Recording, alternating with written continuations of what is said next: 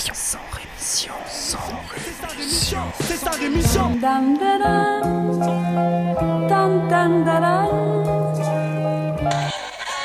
Cracheur de mon sang rémission. Des médias en masse, leur discours fout des audits. Tu parles du bruit et des odeurs, les plus polis parlent d'exotisme. Équipe d'acharnés sans rémission, pourquoi on se calmerait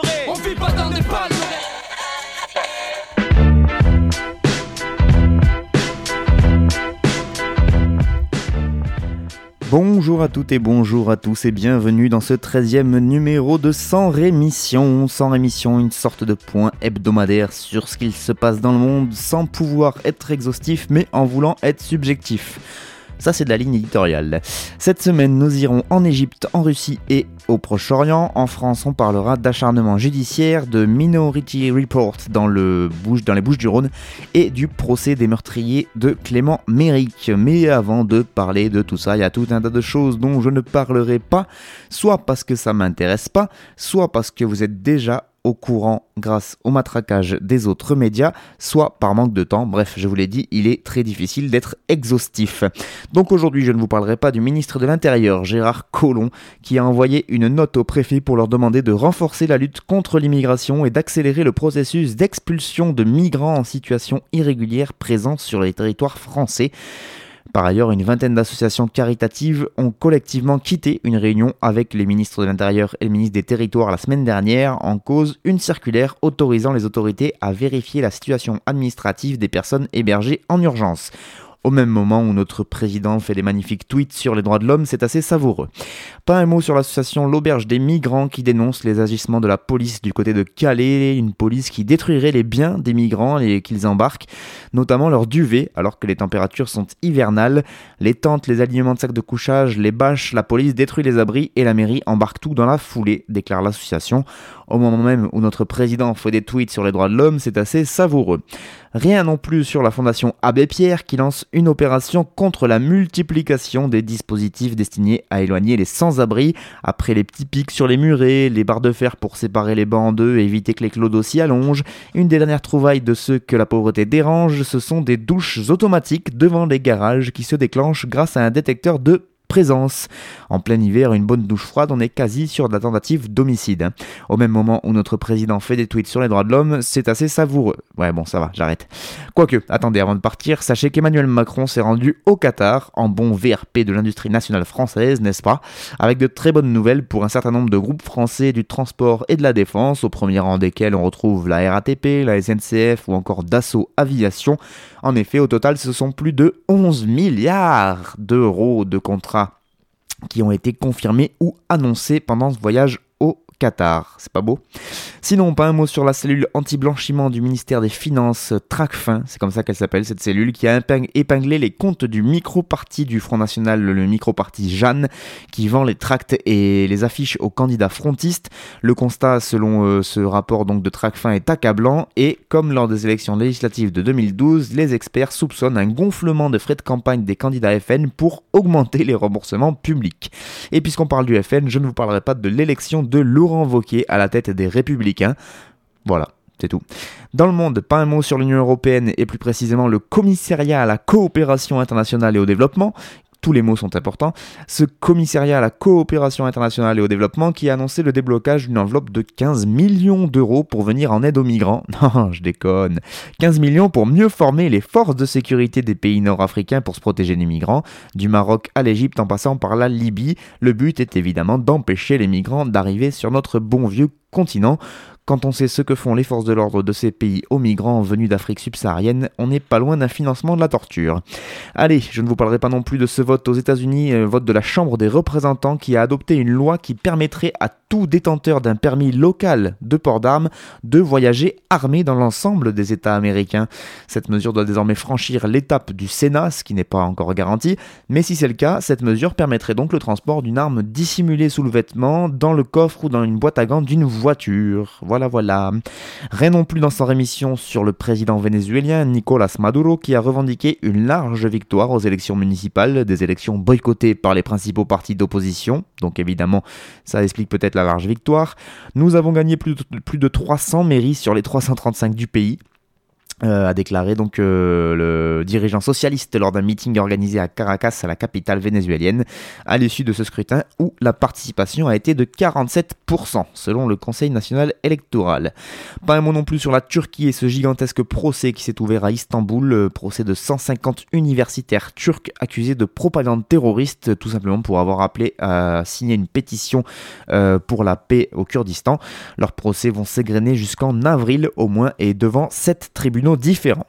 Je ne parlerai pas non plus de la procureure de la CPI, la Cour pénale internationale, qui a indiqué qu'il y avait une base raisonnable de croire que les soldats britanniques ont commis des crimes de guerre en Irak après l'invasion américaine de 2003 aux surprises.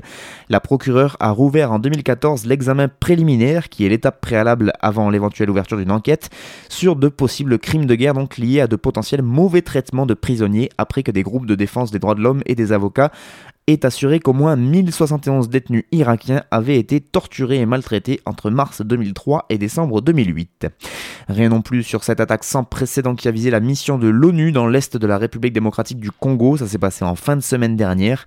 14 militaires tanzaniens et 5 Congolais sont morts. Personne n'en a parlé, le fait qu'ils soient tanzaniens et congolais a dû y jouer, je pense. En tout cas, les casques bleus se trouvaient à 10 km d'une position de l'armée congolaise, l'armée congolaise qui est intervenue euh, suite à cette attaque et qui a tué 72 rebelles de l'ADF. Pas un mot enfin sur le nuage radioactif qui a survolé l'Europe en partant de la Russie, euh, c'était le mois dernier. Le président de la commission scientifique russe chargée de l'enquête nie que ce nuage soit issu d'un accident dans une de leurs centrales. Il évoque lui plutôt un satellite artificiel qui se serait désintégré lors de son entrée dans l'atmosphère. Une thèse assez peu crédible selon pas mal d'experts. Enfin, une bonne nouvelle dont je ne vous parlerai pas, eh bien oui, il n'y a pas de raison, le gouvernement allemand a révélé que des dizaines d'expulsions de migrants par avion n'ont pas pu se dérouler, la faute aux pilotes d'avion qui euh, auraient refusé donc de ramener ces migrants chez eux.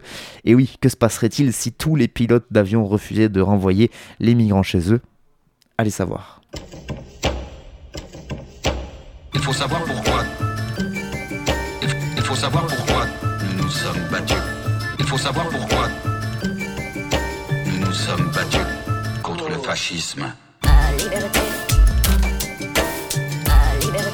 Nous nous sommes battus. La vue des croix gamines me déprime. On commence les informations en Égypte euh, où un tribunal du Caire a condamné 14 hommes supposés gays à 3 ans d'emprisonnement pour pratique de relations sexuelles anormales. Et oui, les têtes les, têtes, oui, à la, tête du pays euh, de l'Égypte, donc euh, n'arrêtent pas de changer. Moubarak, Morsi et maintenant Sisi. Ce qui ne change pas, c'est la répression contre l'homosexualité. Fin septembre et début octobre, plusieurs vagues d'arrestations ont eu lieu.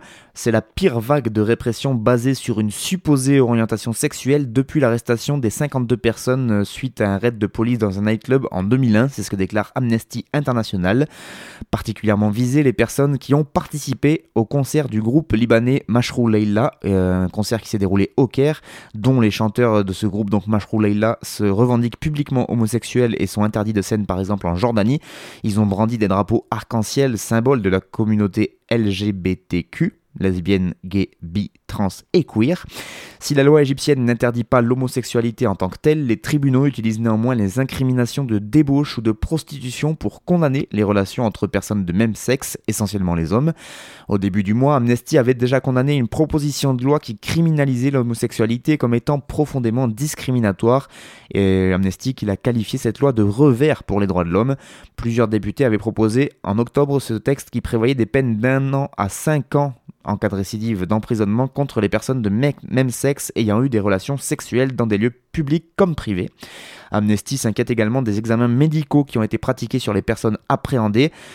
L'autorité médico-légale a mené des examens anneaux sur au moins 5 des personnes arrêtées, déclare Amnesty, pour qui cet examen ne repose sur aucune base scientifique et ne peut être justifié sous aucune circonstance.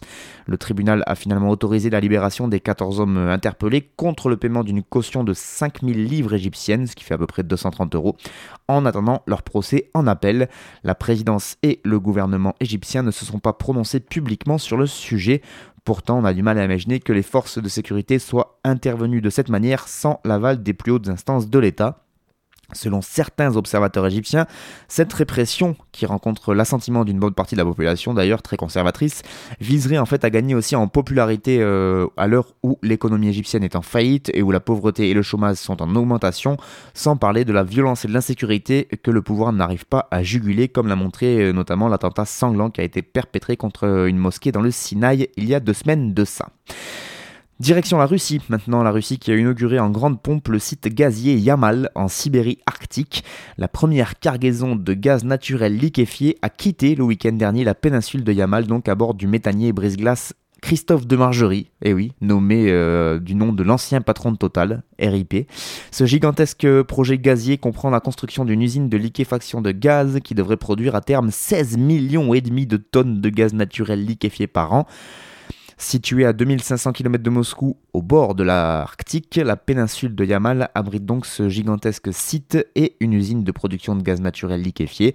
Un petit investissement de 27 milliards de dollars euh, porté par le groupe privé russe Novatech à hauteur de 50%, par le français Total, Cocorico, à hauteur de 20%, et le groupe pétrolier chinois CNPC à hauteur là aussi de 20%. La production donc devrait atteindre 16 millions et demi de tonnes de gaz naturel par an à partir de 2019 mais dans des conditions climatiques extrêmes, jusqu'à moins 50 degrés il fait sur cette petite péninsule de Yamal. Un défi technique donc qui porte tant sur le fonctionnement de l'usine que sur l'acheminement du gaz en empruntant le passage du, nord-est. Cette voie maritime donc qui relie l'océan Atlantique à l'océan Pacifique en longeant la côte nord de la Sibérie, eh bien c'est le chemin le plus court entre l'Europe et l'Asie et il est devenu un axe militaire et commercial stratégique car de plus en plus accessible avec le réchauffement climatique. Le russe Novatek est confiant dans l'avenir puisque le projet Arctique 2 sur la péninsule voisine de Jidan est déjà en route et il devrait voir le jour en 2022. Rassurez-vous, la fin des énergies fossiles, c'est pas pour demain. Et puisqu'on parle d'énergie, qu'on parlait de l'Égypte juste avant, eh bien, sachez que Le Caire et Moscou ont signé en début de semaine un accord pour la construction d'une centrale nucléaire en Égypte. Avec la signature de cet accord, l'Égypte entre donc dans l'ère nucléaire. Il s'agit d'abord de la construction d'une première centrale pour la production d'électricité à Dabaa, à l'ouest d'Alexandrie. L'accord prévoit ensuite la construction de quatre réacteurs ainsi qu'un transfert de technologie et de savoir-faire dans le domaine nucléaire pacifique. Coût estimé 25 milliards de dollars. Nickel. On finit en parlant évidemment de Trump et du Proche-Orient. Beaucoup d'infos ont tourné depuis l'annonce du président américain de la reconnaissance par les États-Unis de Jérusalem comme capitale d'Israël. Et comme j'enregistre en plus cette émission en amont, beaucoup d'autres infos ont dû sortir à l'heure où vous écoutez cette émission, mais moi je vous donne euh, là où j'en suis. Déjà, je vous conseille la lecture sur l'excellent, toujours excellent site Orient 21 d'un article de Sylvain Sipel, un article intitulé Jérusalem, Donald Trump rompt avec 50 ans de politique américaine. Le journaliste nous apprend que de nombreux candidats présidents américains s'étaient également engagés avant Donald Trump à reconnaître Jérusalem comme capitale, mais c'est quand ils étaient en campagne électorale aux États-Unis, ils avaient bizarrement après oublié de mettre en œuvre leurs promesses quand ils avaient été élus. Ils étaient tous conscients qu'une telle décision irait à l'encontre du droit international et surtout risquait d'enflammer les passions sur le terrain. On apprend dans cet article également que Trump a donné l'ordre à ses services de préparer, pour un futur non précisé, le déménagement de l'ambassade américaine de Tel Aviv à Jérusalem. Un déménagement qui viendra donc avaliser cette prise de position politique sans précédent en rupture avec plus d'un demi-siècle de diplomatie américaine. C'est un article assez long et mais très très intéressant sur euh, cette décision euh, du Trump, donc je vous conseille la lecture de cet article de Sylvain Sipel sur le site Orient 21. Sinon, sachez que suite à ces déclarations et eh bien, et cette annonce officielle, des manifestations ont eu lieu un peu partout au Proche-Orient, au Liban, à Beyrouth. Il y a eu de violents affrontements qui ont opposé la police à des centaines de personnes qui manifestaient à proximité de l'ambassade des États-Unis contre cette décision du président américain. Des milliers de personnes ont manifesté également en Malaisie et en Indonésie, toujours contre cette décision de Trump. Il dénonce une gifle pour le monde musulman. De son côté, la Jordanie, pays voisin des territoires palestiniens, s'inquiète de cette annonce. C'est elle qui veille sur les lieux saints de Jérusalem à travers sa fondation religieuse. C'est aussi elle qui possède sur son sol la diaspora palestinienne la plus importante. En effet, les Palestiniens forment plus de la moitié de la population jordanienne et donc la classe politique du royaume jordanien affiche une grande unité pour s'opposer à cette décision des États-Unis. Au Conseil de sécurité de l'ONU, cette fois, qui s'est réuni en urgence en fin de semaine dernière à New York, les Américains, là aussi, sont apparus totalement isolés diplomatiquement. Ses alliés traditionnels, le Royaume-Uni ou encore la France, ont condamné une décision qui n'est pas conforme aux résolutions du Conseil de sécurité.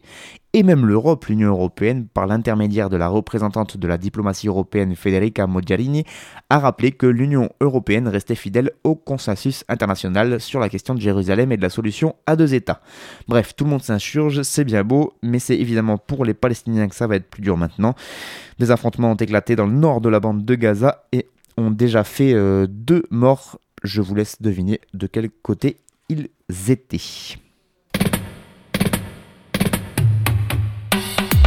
C'était la première heure de gloire de la Révolution. C'était la première heure de gloire de la Révolution.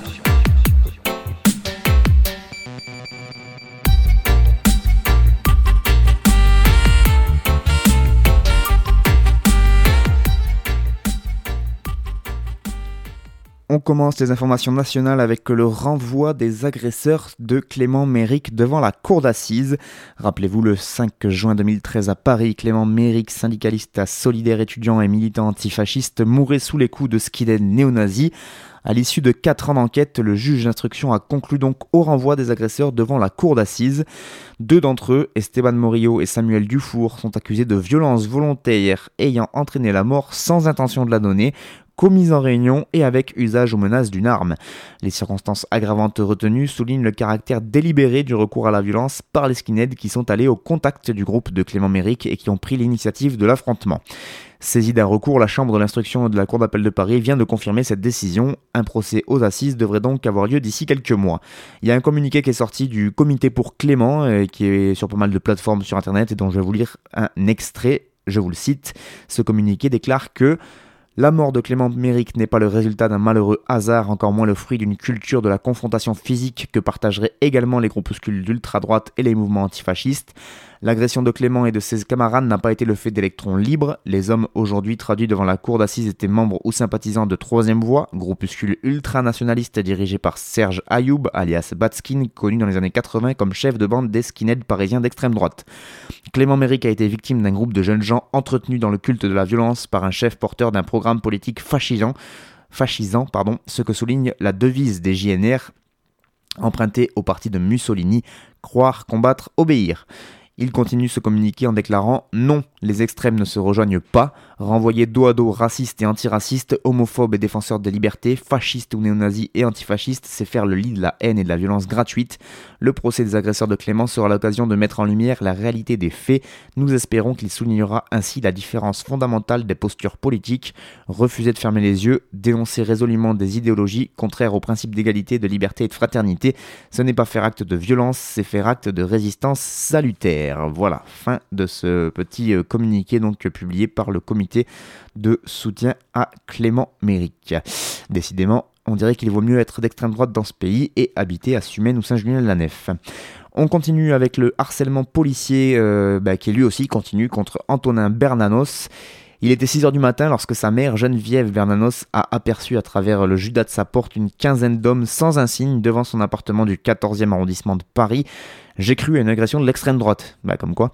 Euh, c'est ce qu'elle déclare en tout cas dans son témoignage. En fait, il s'agissait de la brigade d'exécution des décisions de justice de la police judiciaire parisienne qui n'a procédé à aucune sommation pour enfoncer la porte de l'appartement familial à coups de bélier.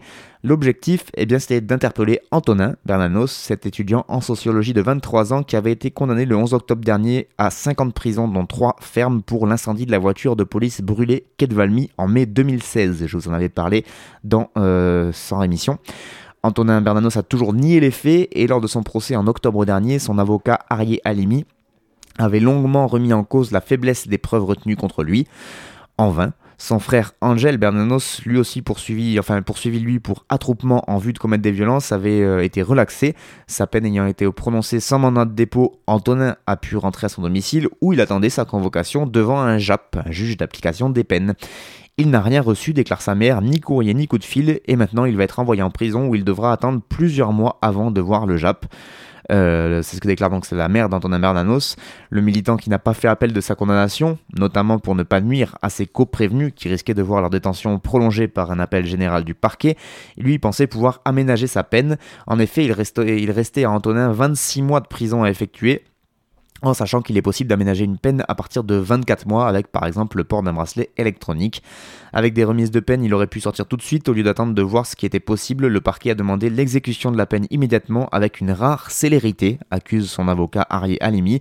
Une méthode extrêmement brutale pour la famille Bernanos qui explique dans un communiqué que cette décision euh, violente, inopinée, sabote délibérément sa reprise d'études et fournit une fois encore la preuve d'un acharnement judiciaire du ministère public à l'encontre d'un militant antifasciste.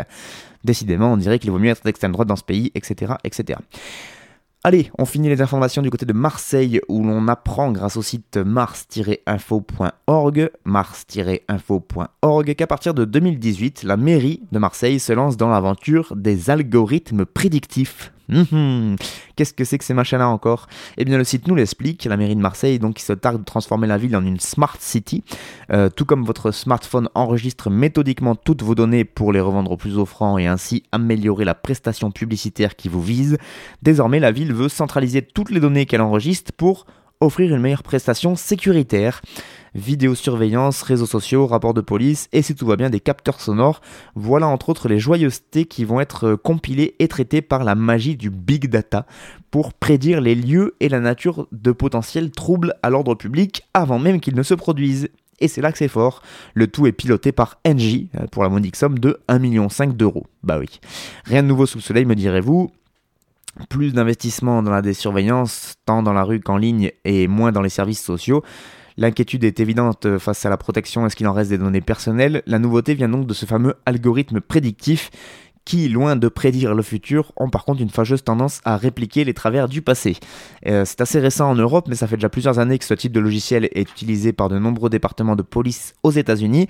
Au-delà du problème même de l'emploi de ce type de technologie à un usage répressif, la pratique a révélé que ces logiciels intensifie la répression de communautés déjà ciblées de façon disproportionnée par la police, telles que les personnes racisées sous couvert d'une impartialité numérique. Il existe deux grandes catégories d'algorithmes prédictifs policiers, ceux qui évaluent des critères géographiques et ceux qui créent les listes noires d'individus à surveiller. Et bien dans cette deuxième catégorie, nul besoin d'avoir un casier, mais simplement d'être jugé par l'algorithme comme étant quelqu'un à risque. Et ça, il le juge par exemple par votre lieu de résidence, par votre réseau d'amis, par votre statut social et pourquoi pas par votre couleur de peau. Hein bah ouais. Bien entendu, les critères exacts utilisés ne sont jamais rendus publics. En tout cas, dans les deux cas, le nœud du problème est le même, c'est le fait que le, logiciel est alimenté par le passé. Et le site mars.info nous explique, euh, mars-info.org nous explique, dans le cas des dispositifs géographiques que la ville de Marseille veut implanter, l'essentiel des données que le logiciel a à sa disposition est composé des données d'intervention policière.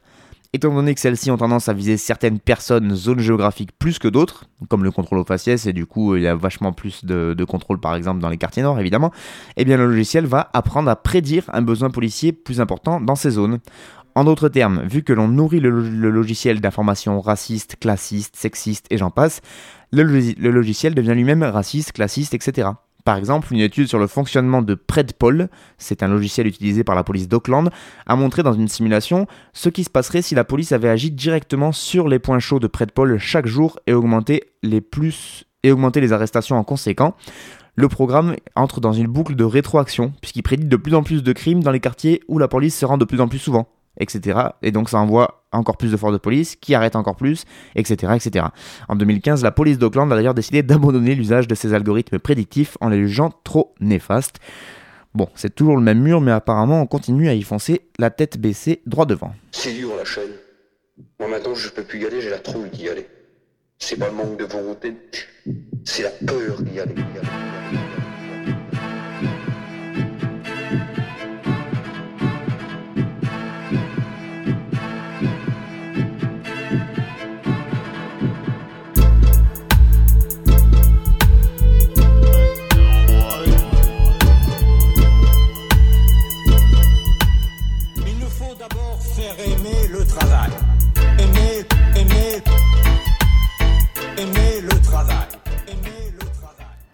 C'est la fin de ce 13e sans rémission pour cette semaine. Merci beaucoup à vous de l'avoir écouté. Pour les pauses musicales, c'était Dubamix que je vous conseille fortement. Je vous donne rendez-vous la semaine prochaine pour toujours plus d'infos gouléantes dans Sans rémission.